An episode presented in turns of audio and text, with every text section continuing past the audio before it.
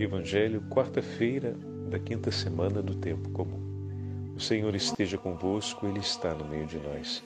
Proclamação do Evangelho de Jesus Cristo segundo São Marcos. Glória a vós, Senhor. Naquele tempo, Jesus chamou a multidão para perto de si e disse: Escutai todos e compreendei. O que torna impuro o homem não é o que entra nele vindo de fora, mas o que sai do seu interior. Quem tem ouvidos para ouvir, ouça. Quando Jesus entrou em casa, longe da multidão, os discípulos lhe perguntaram sobre essa parábola.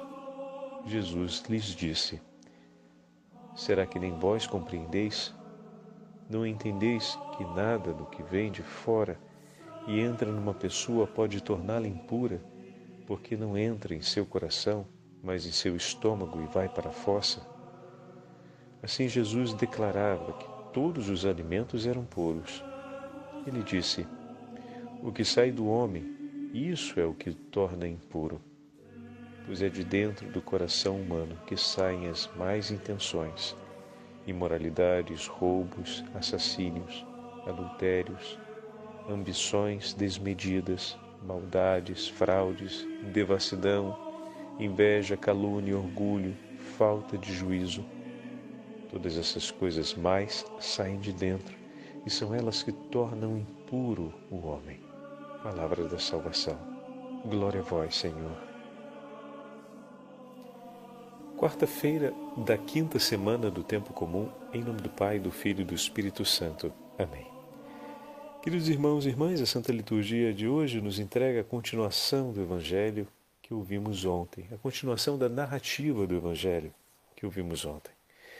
Jesus, no diálogo com os mestres da lei, os fariseus e os escribas que vieram de Jerusalém, agora chama a si a multidão, ele que é Senhor, ele que é o autêntico legislador, ele que é aquele que apresenta de maneira correta, segundo o coração de Deus, o significado da lei, chama para si a multidão.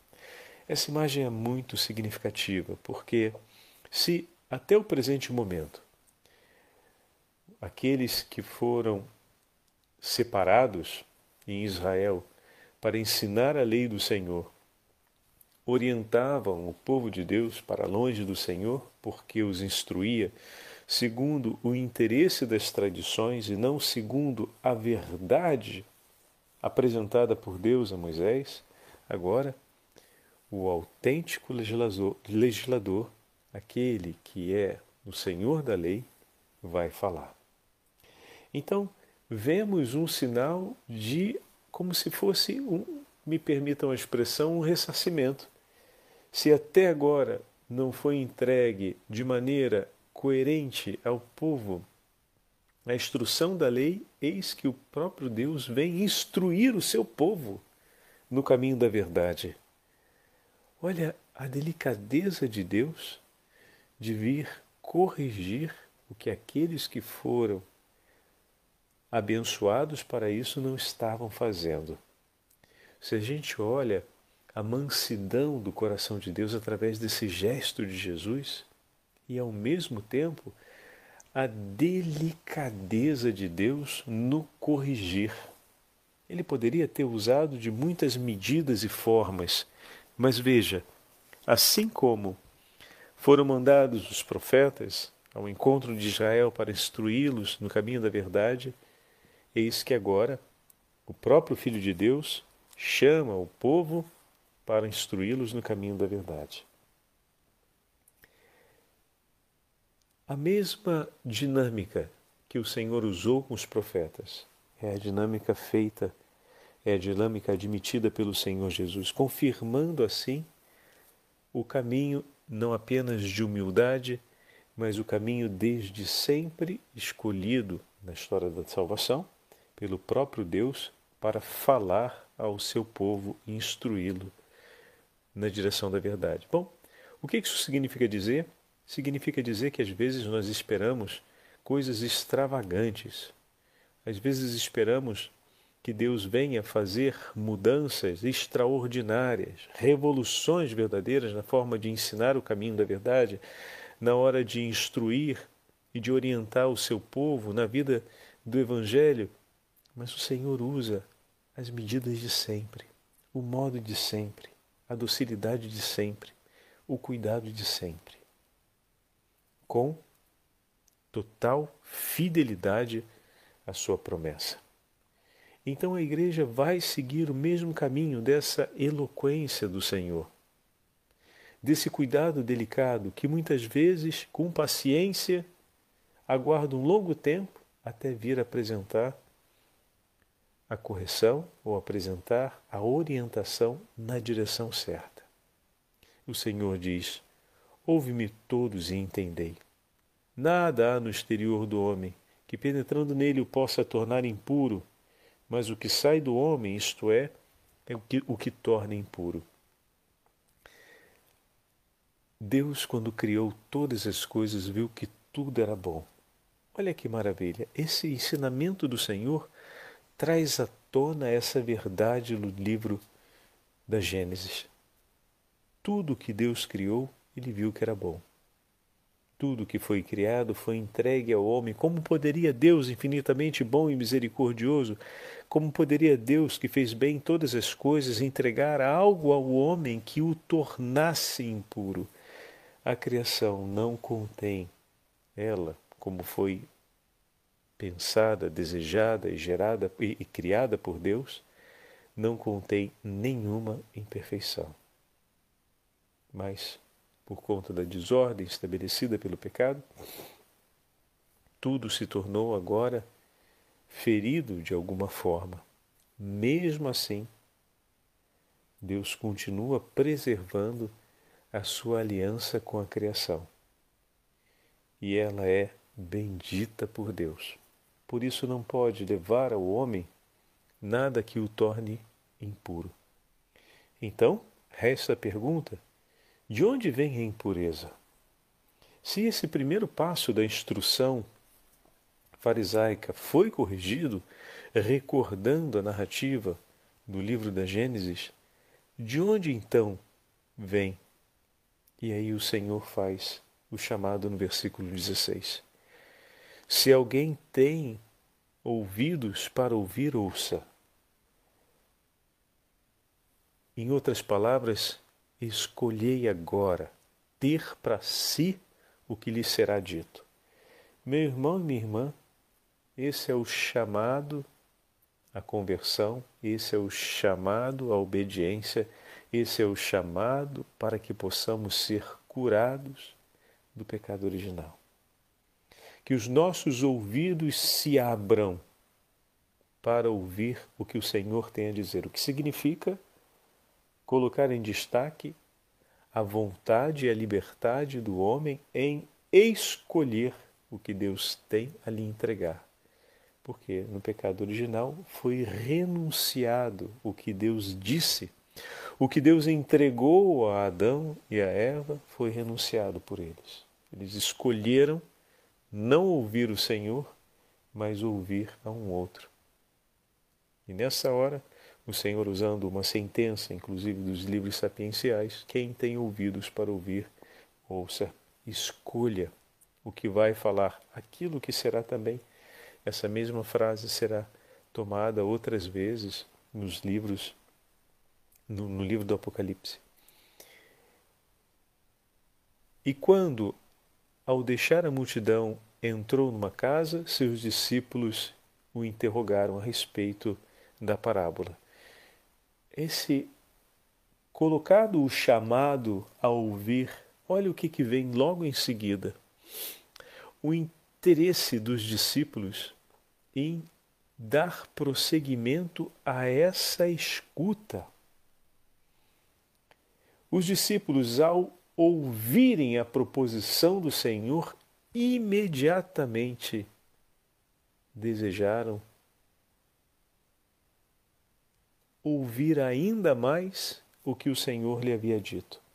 Então, a imagem do coração dos discípulos aqui é a imagem daqueles que se interessam pela voz do Senhor. Eis que deixando as multidões, a multidão no Evangelho de Marcos, ela sempre ela tem sempre um caráter ambíguo. A multidão busca o Senhor, mas muitas vezes a multidão anseia do Senhor os seus benefícios, mas não segue suas palavras. A multidão se admira, a multidão glorifica a Deus, mas em outros momentos a multidão segue o seu caminho e não adere ao Senhor e a tudo aquilo que o Senhor diz, ao ponto de abandoná-lo em Jerusalém durante o Calvário. Entretanto, os discípulos, separando-se da multidão, interrogam o Senhor a respeito das parábolas, ou seja, eles querem entrar no ensinamento do Senhor.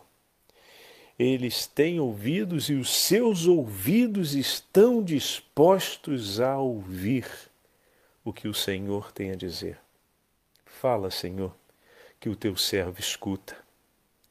Eles estão reconhecendo a voz do legislador de Israel, daquele que tem a autoridade de ensinar no nome de Deus, daquele que instrui no caminho da verdade e se recolhem com o Senhor. E o Senhor então instrui os discípulos no versículo 18 e ele disse-lhes: Então nem vós tendes inteligência? E nesse momento provoca os discípulos, mas ao mesmo tempo revela aonde é preciso, onde é preciso viver a mudança Falávamos ontem a respeito de uma transformação de mentalidade. E isso é muito significativo, porque quando falávamos a respeito dos fariseus que haviam construído um código complicadíssimo de normas e de sentenças para o cumprimento de ritos que assegurassem a certeza da pureza diante de Deus, e nós falávamos de maneira muito concreta: bom, se eu tenho que cumprir todos esses ritos, é natural que a minha ansiedade e a minha atenção pelo cumprimento deles me tire de uma reflexão maior e mais atenta àquilo que é o significado da verdadeira pureza. E isso me torna sempre, pode me tornar, se, se, se passa a ser um regulador social, né? uma pessoa sempre mais insensível ao significado da pureza e da graça por causa da hipersensibilidade à resposta à eficiência do cumprimento das normas.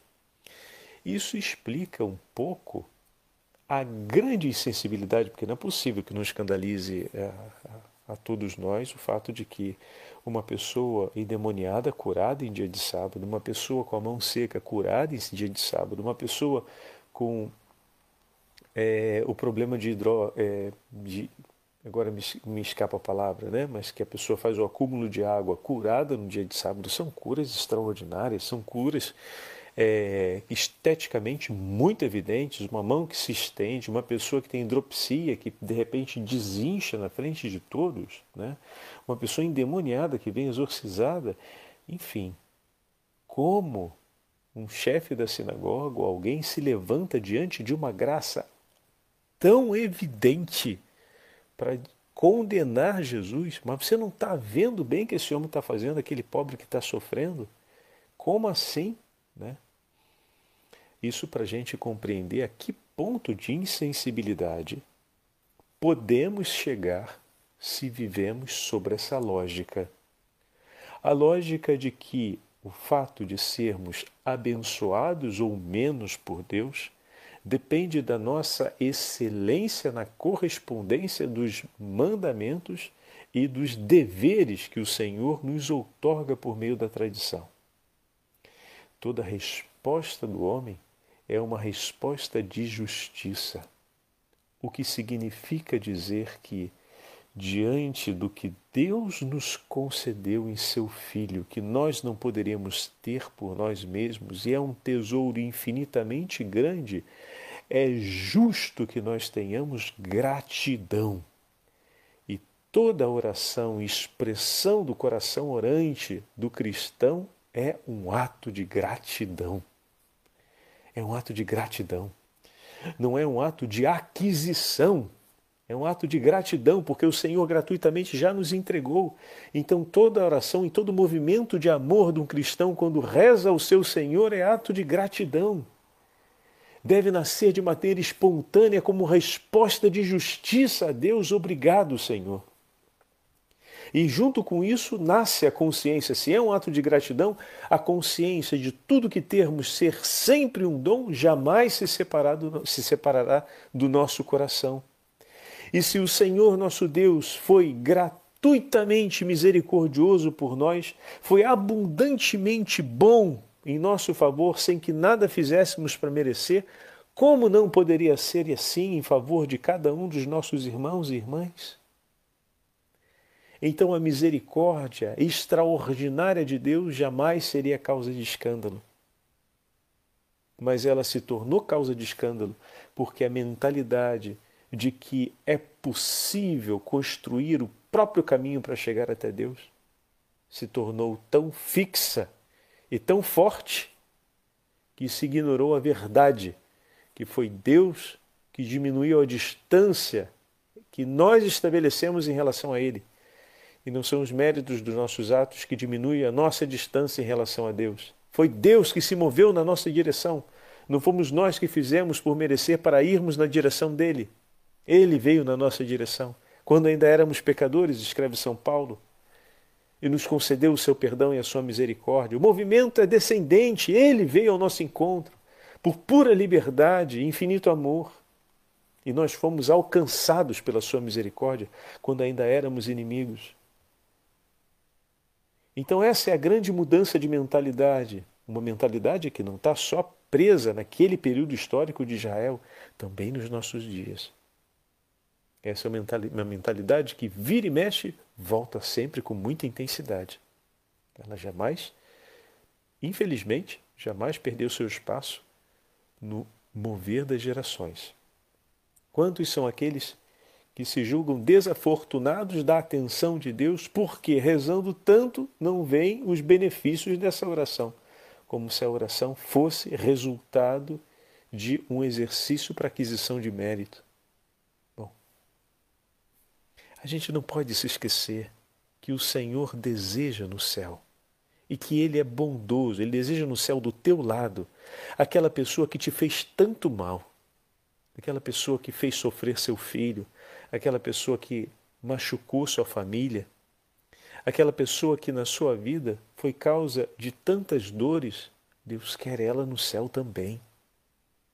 Essa é a misericórdia infinita de Deus, que se abre em favor dos bons e daqueles que não são tão bons assim, que se abrem em favor e que vêm em socorro nosso quando estamos no sofrimento e vêm em socorro também daqueles que nos fazem sofrer, para que se convertam do mal realizado e em nosso favor para ser consolação na hora de nossas dores, de maneira que nós não nos separemos dele pelo desespero e aqueles não terminem separados dele por causa do pecado.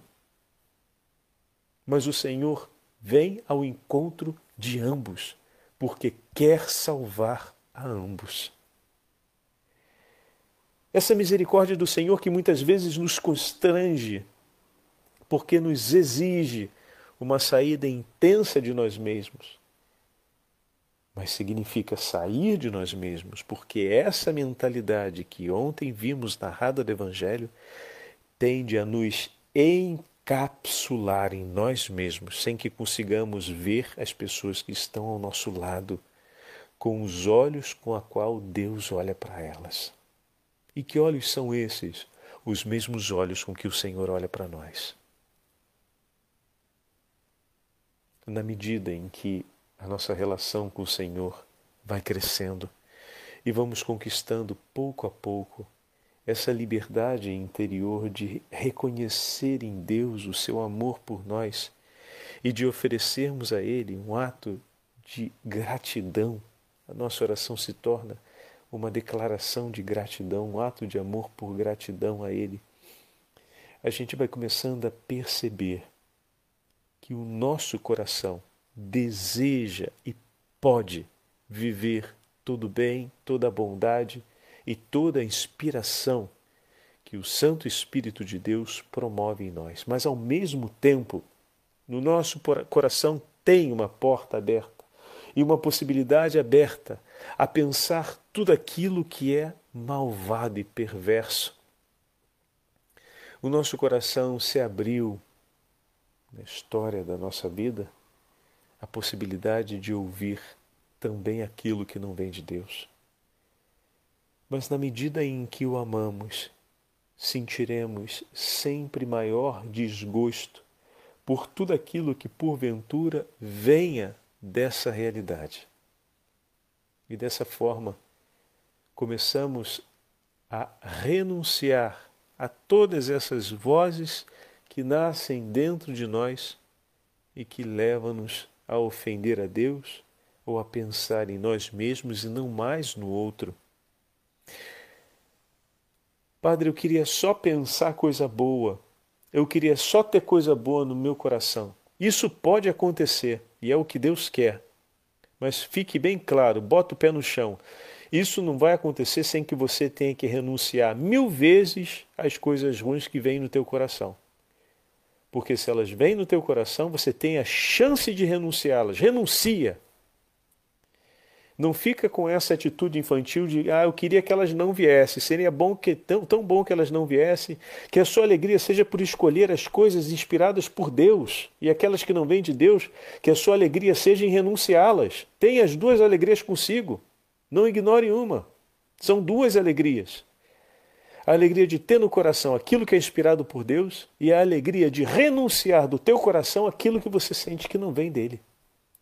Aquilo que você sente que surge no seu coração por conta dos efeitos e dos laços que ainda se movem do pecado dentro de nós. Da herança da concupiscência, pronto, vamos usar a palavra que é aplicada até hoje. Então, por esses laços, muitas coisas que não são agradáveis a Deus e que não são inspiração dele vão surgir. Tenha a alegria de renunciá-las, porque isso alegra o coração de Deus. Na sua liberdade, o Senhor te sustenta e vem em teu socorro com a graça do Espírito Santo, ilumina a sua inteligência e a sua consciência, a fim de que você reconheça que aquilo dali, não vindo dele, não sendo agradável a ele, não mereça lugar no teu coração. E essa alegria você pode ter de jogar fora aquilo que ofende o teu Senhor e que não serve para ele. E essa é uma alegria sim. E a outra alegria é tendo aquilo que ele suscitou, que ele inspirou, que ele gerou no teu coração de bom e de belo, você escolhe e permanece sobre aquilo. Tem as duas alegrias. Não diga quero uma e não quero a outra. Vamos parar com isso já. Ninguém mais é criança. Já passou o tempo de ser criança. É hora de vivermos a vida com os pés no chão como adultos que somos, como crescidos na fé. Então, tenha essa alegria sim de jogar fora. Há de chegar o dia em que o Senhor será tão intensamente vivo e forte no teu coração, onde essas coisas não mais virão. Mas poderá que isso aconteça no último dia. Ou poderá que até o último dia você tenha que combater em abandonar tudo isso. E no dia do seu encontro com Ele, definitivamente se encerra essa página. E enfim, ficará só aquilo que Deus inspirou.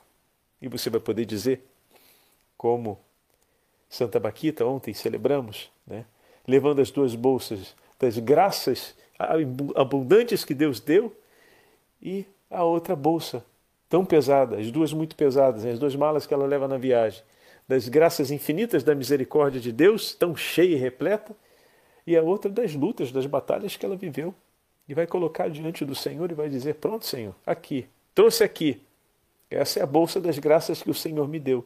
infinitas. E essa daqui é a bolsa das batalhas, que contém todas as renúncias que eu fiz àquilo que não lhe era agradável. A bolsa da batalha, a bolsa da batalha, está aqui, ó. Pum, coloca os teus pés. E o Senhor queimará aquela e ficará com essa. Então, meus irmãos, olhemos com tanta alegria e satisfação o Evangelho de hoje e tomemos com clareza aquilo que o Senhor fala no versículo 21. Com efeito, é de dentro do coração do homem que saem as intenções malignas, e o Senhor faz um elenco delas. A prostituição, o roubo, o assassínio, o adultério, as ambições desmedidas, a maldade, a malícia, a devassidão, a inveja, a difamação, a arrogância, a insensatez, todas essas coisas mais saem de dentro do homem e o tornam impuro. E quando elas ali estão, pegue e renuncie. Jogue fora, não escolha para si. Na sua liberdade, não as tenha, mas é jogue fora. Renuncie a cada uma delas. Surgiu? Renuncia. A alegria do teu Senhor é ver você renunciando o que não lhe agrada e o que não foi gerado por ele. E a alegria do Senhor dobra quando você escolhe tudo aquilo que ele suscitou no teu coração para a maior honra e glória do seu santo nome e para a nossa salvação. O Senhor esteja convosco, ele está no meio de nós. Abençoe-vos o Deus Todo-Poderoso, Pai, Filho e Espírito Santo. Amém. Ó Maria concebida sem pecados, rogai por nós, Mãe, que recorremos a vós.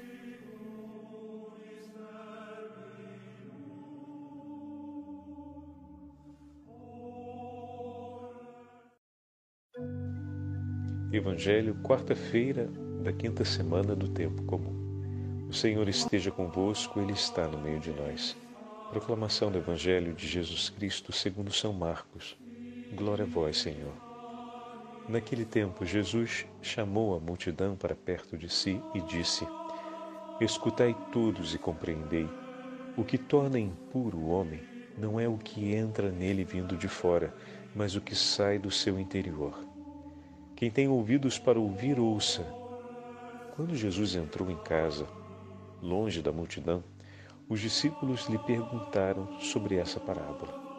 Jesus lhes disse: Será que nem vós compreendeis? Não entendeis que nada do que vem de fora e entra numa pessoa pode torná-la impura, porque não entra em seu coração, mas em seu estômago e vai para a fossa? Assim Jesus declarava que todos os alimentos eram puros. Ele disse: O que sai do homem, isso é o que torna impuro. Pois é de dentro do coração humano que saem as mais intenções, imoralidades, roubos, assassínios, adultérios, ambições desmedidas, maldades, fraudes, devassidão, inveja, calúnia, orgulho, falta de juízo Todas essas coisas mais saem de dentro e são elas que tornam impuro o homem. Palavra da salvação. Glória a vós, Senhor. Quarta-feira da quinta semana do tempo comum, em nome do Pai, do Filho e do Espírito Santo. Amém.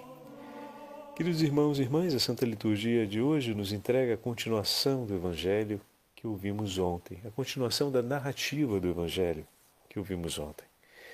Jesus, no diálogo com os mestres da lei, os fariseus e os escribas que vieram de Jerusalém, agora chama a si a multidão, ele que é Senhor, ele que é o autêntico legislador, ele que é aquele que apresenta de maneira correta, segundo o coração de Deus, o significado da lei, chama para si a multidão.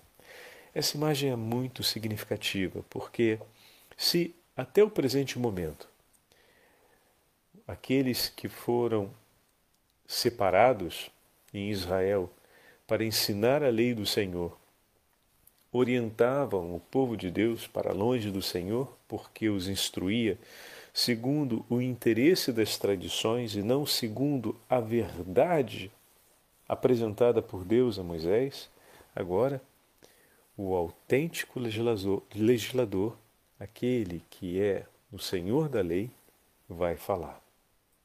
Então, vemos um sinal de como se fosse um, me permitam a expressão, um ressarcimento.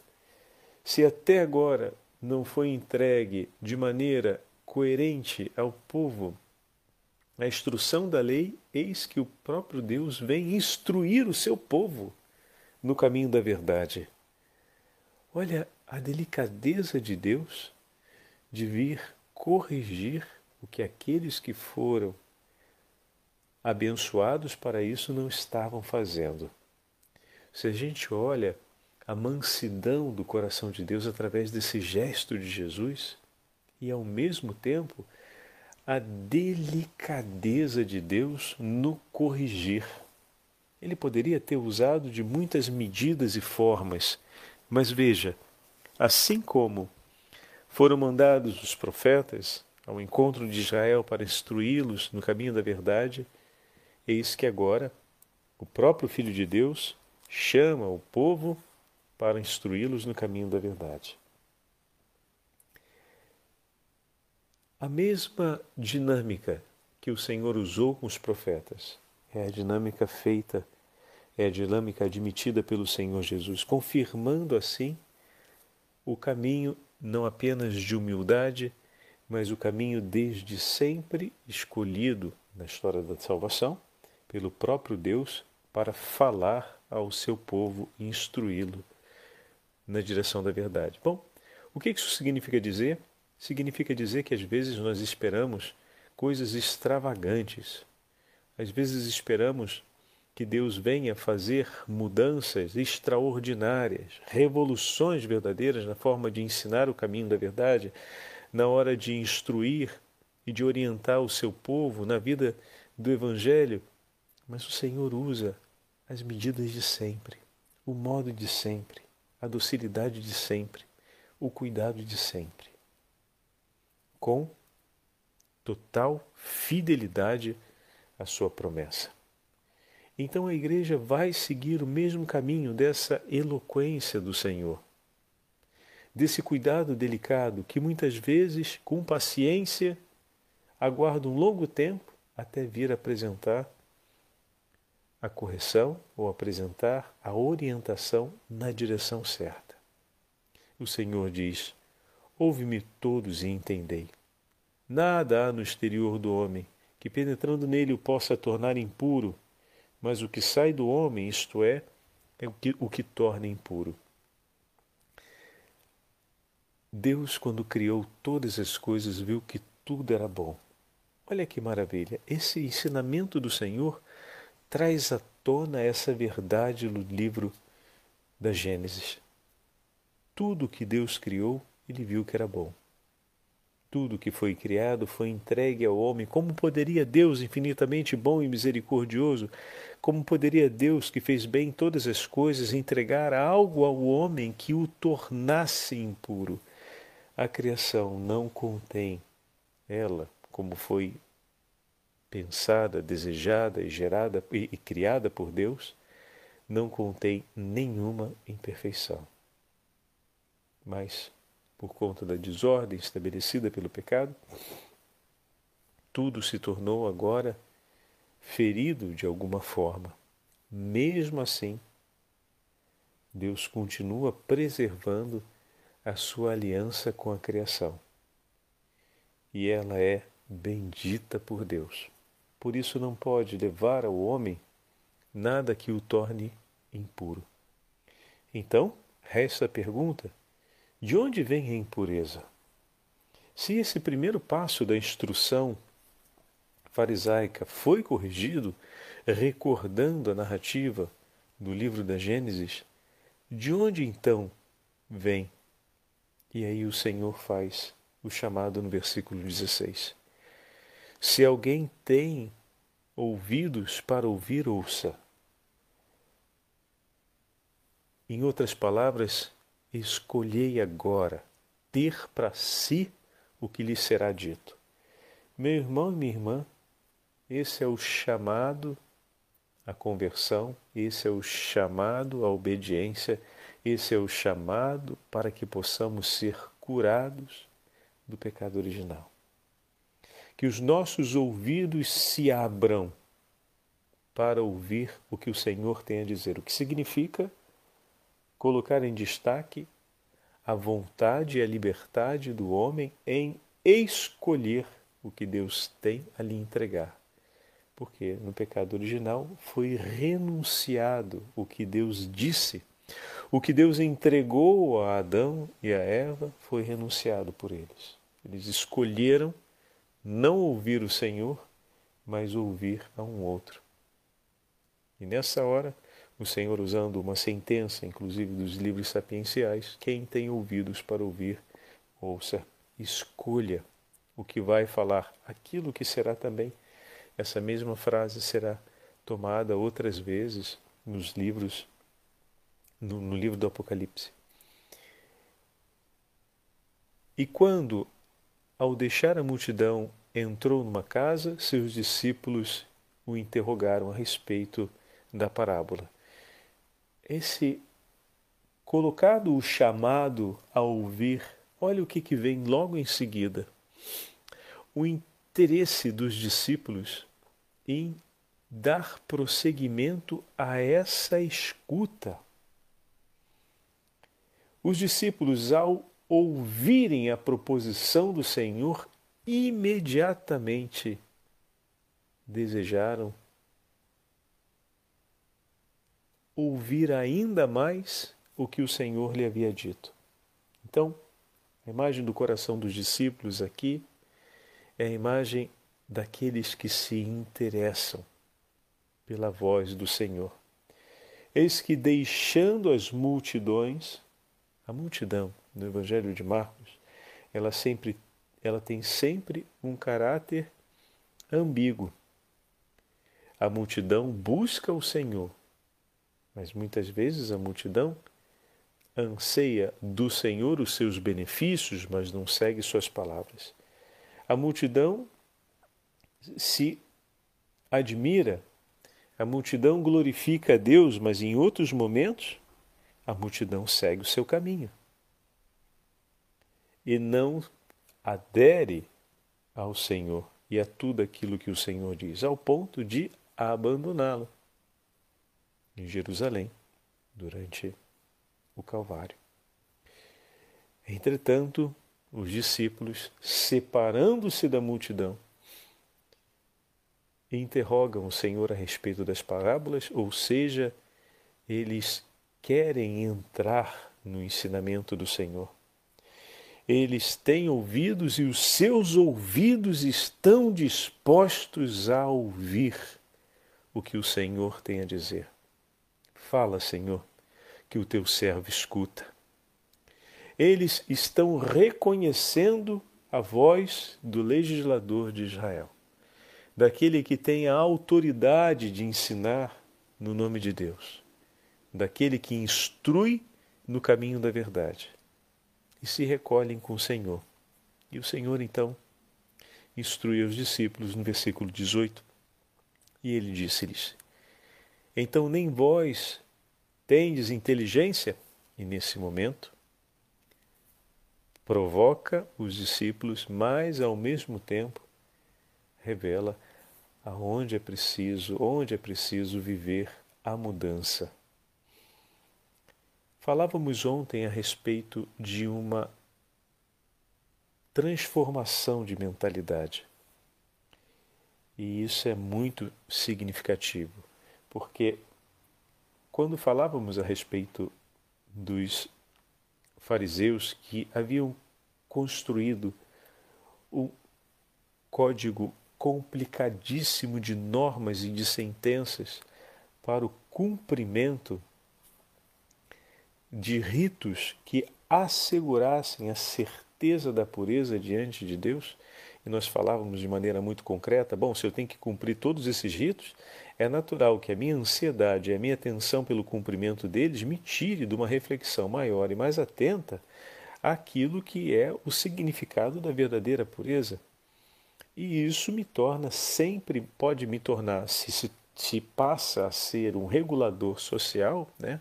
uma pessoa sempre mais insensível ao significado da pureza e da graça por causa da hipersensibilidade a resposta à eficiência do cumprimento das normas.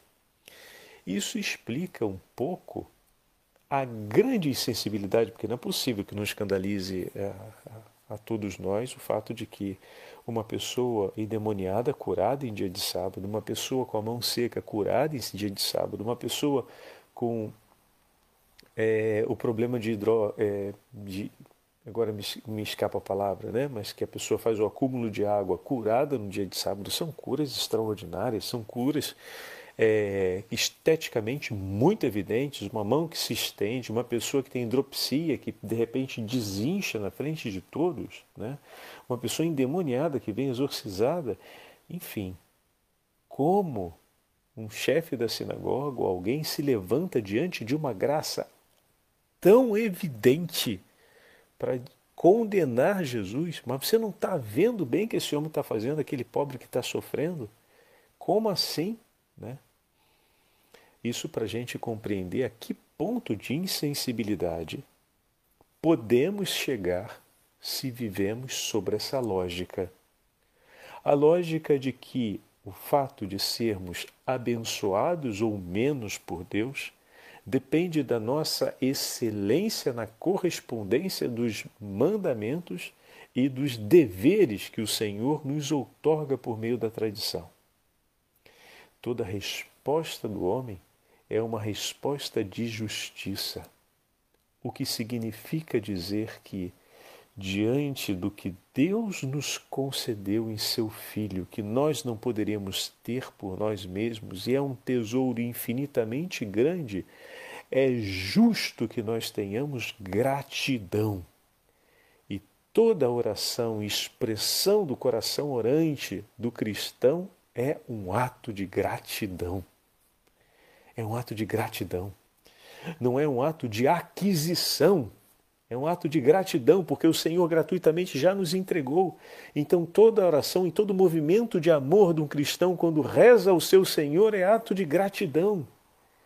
Deve nascer de maneira espontânea, como resposta de justiça a Deus. Obrigado, Senhor. E junto com isso nasce a consciência, se é um ato de gratidão, a consciência de tudo que termos ser sempre um dom jamais se, separado, se separará do nosso coração.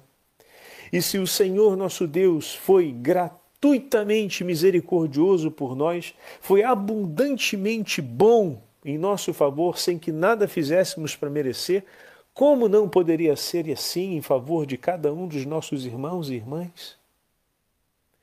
então a misericórdia extraordinária de Deus jamais seria causa de escândalo. Mas ela se tornou causa de escândalo porque a mentalidade de que é possível construir o próprio caminho para chegar até Deus se tornou tão fixa e tão forte que se ignorou a verdade, que foi Deus que diminuiu a distância que nós estabelecemos em relação a Ele e não são os méritos dos nossos atos que diminuem a nossa distância em relação a Deus. Foi Deus que se moveu na nossa direção. Não fomos nós que fizemos por merecer para irmos na direção dele. Ele veio na nossa direção. Quando ainda éramos pecadores, escreve São Paulo, e nos concedeu o seu perdão e a sua misericórdia. O movimento é descendente, ele veio ao nosso encontro por pura liberdade e infinito amor. E nós fomos alcançados pela sua misericórdia quando ainda éramos inimigos. Então, essa é a grande mudança de mentalidade. Uma mentalidade que não está só presa naquele período histórico de Israel, também nos nossos dias. Essa é uma mentalidade que vira e mexe, volta sempre com muita intensidade.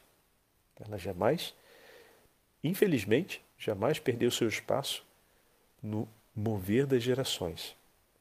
Quantos são aqueles que se julgam desafortunados da atenção de Deus, porque rezando tanto não veem os benefícios dessa oração, como se a oração fosse resultado de um exercício para aquisição de mérito. A gente não pode se esquecer que o Senhor deseja no céu e que Ele é bondoso, Ele deseja no céu do teu lado aquela pessoa que te fez tanto mal, aquela pessoa que fez sofrer seu filho, aquela pessoa que machucou sua família, aquela pessoa que na sua vida foi causa de tantas dores, Deus quer ela no céu também. Essa é a misericórdia infinita de Deus, que se abre em favor dos bons e daqueles que não são tão bons assim, que se abre em favor e que vem em socorro nosso quando estamos no sofrimento e vem em socorro também daqueles que nos fazem sofrer, para que se convertam do mal realizado e em nosso favor, para ser consolação na hora de nossas dores, de maneira que nós não nos separemos dele pelo desespero e aqueles não terminem separados dele por causa do pecado. Mas o Senhor vem ao encontro de ambos, porque quer salvar a ambos. Essa misericórdia do Senhor que muitas vezes nos constrange, porque nos exige uma saída intensa de nós mesmos, mas significa sair de nós mesmos, porque essa mentalidade que ontem vimos narrada do Evangelho tende a nos encapsular em nós mesmos, sem que consigamos ver as pessoas que estão ao nosso lado com os olhos com a qual Deus olha para elas. E que olhos são esses? Os mesmos olhos com que o Senhor olha para nós. Na medida em que a nossa relação com o Senhor vai crescendo e vamos conquistando pouco a pouco essa liberdade interior de reconhecer em Deus o seu amor por nós e de oferecermos a Ele um ato de gratidão a nossa oração se torna uma declaração de gratidão, um ato de amor por gratidão a Ele. A gente vai começando a perceber que o nosso coração deseja e pode viver todo bem, toda a bondade e toda a inspiração que o Santo Espírito de Deus promove em nós. Mas ao mesmo tempo, no nosso coração tem uma porta aberta e uma possibilidade aberta a pensar tudo aquilo que é malvado e perverso. O nosso coração se abriu na história da nossa vida a possibilidade de ouvir também aquilo que não vem de Deus. Mas na medida em que o amamos, sentiremos sempre maior desgosto por tudo aquilo que porventura venha dessa realidade. E dessa forma, começamos a renunciar a todas essas vozes que nascem dentro de nós e que levam-nos a ofender a Deus ou a pensar em nós mesmos e não mais no outro. Padre, eu queria só pensar coisa boa, eu queria só ter coisa boa no meu coração. Isso pode acontecer e é o que Deus quer. Mas fique bem claro, bota o pé no chão. Isso não vai acontecer sem que você tenha que renunciar mil vezes às coisas ruins que vêm no teu coração. Porque se elas vêm no teu coração, você tem a chance de renunciá-las. Renuncia. Não fica com essa atitude infantil de ah, eu queria que elas não viessem. Seria bom que tão, tão bom que elas não viessem, que a sua alegria seja por escolher as coisas inspiradas por Deus e aquelas que não vêm de Deus, que a sua alegria seja em renunciá-las. Tenha as duas alegrias consigo. Não ignore uma. São duas alegrias. A alegria de ter no coração aquilo que é inspirado por Deus e a alegria de renunciar do teu coração aquilo que você sente que não vem dele. Aquilo que você sente que surge no seu coração por conta dos efeitos e dos laços que ainda se movem do pecado dentro de nós. Da herança da concupiscência, pronto, vamos usar a palavra que é aplicada até hoje. Então, por esses laços, muitas coisas que não são agradáveis a Deus e que não são inspiração dele vão surgir. Tenha a alegria de renunciá-las, porque isso alegra o coração de Deus. Na sua liberdade, o Senhor te sustenta e vem em teu socorro com a graça do Espírito Santo, ilumina a sua inteligência e a sua consciência, a fim de que você reconheça que aquilo dali, não vindo dele, não sendo agradável a ele, não mereça lugar no teu coração.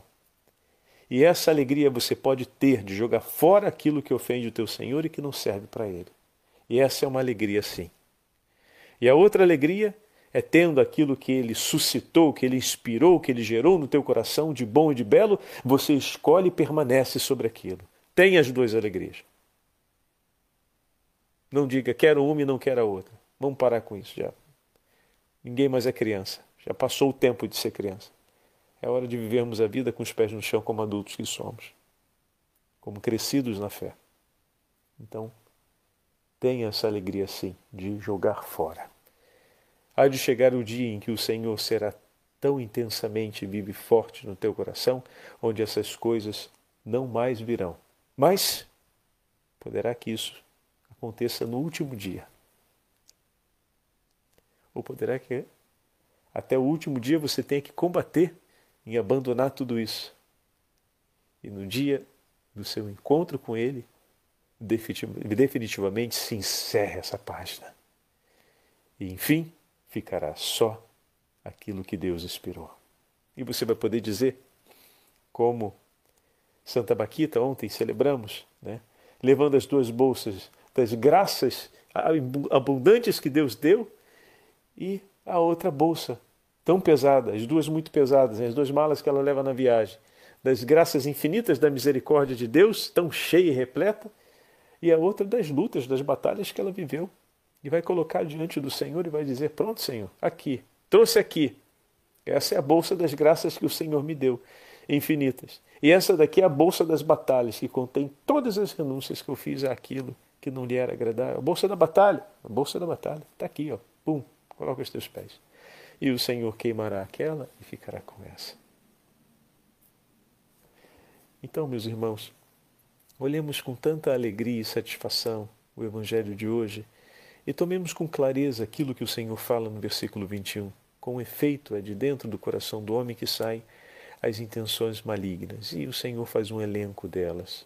A prostituição, o roubo, o assassínio, o adultério, as ambições desmedidas, a maldade, a malícia, a devassidão, a inveja, a difamação, a arrogância, a insensatez, todas essas coisas mais saem de dentro do homem e o tornam impuro. E quando elas ali estão, pegue e renuncie. Jogue fora, não escolha para si. Na sua liberdade, não as tenha, mas as jogue fora. Renuncie a cada uma delas. Surgiu? Renuncia. A alegria do teu Senhor é ver você renunciando o que não lhe agrada e o que não foi gerado por ele. E a alegria do Senhor dobra quando você escolhe tudo aquilo que ele suscitou no teu coração para a maior honra e glória do seu santo nome e para a nossa salvação. O Senhor esteja convosco, Ele está no meio de nós. Abençoe-vos o Deus Todo-Poderoso, Pai, Filho e Espírito Santo. Amém. Ó Maria concebida sem pecados, rogai por nós, Mãe, que recorremos a vós.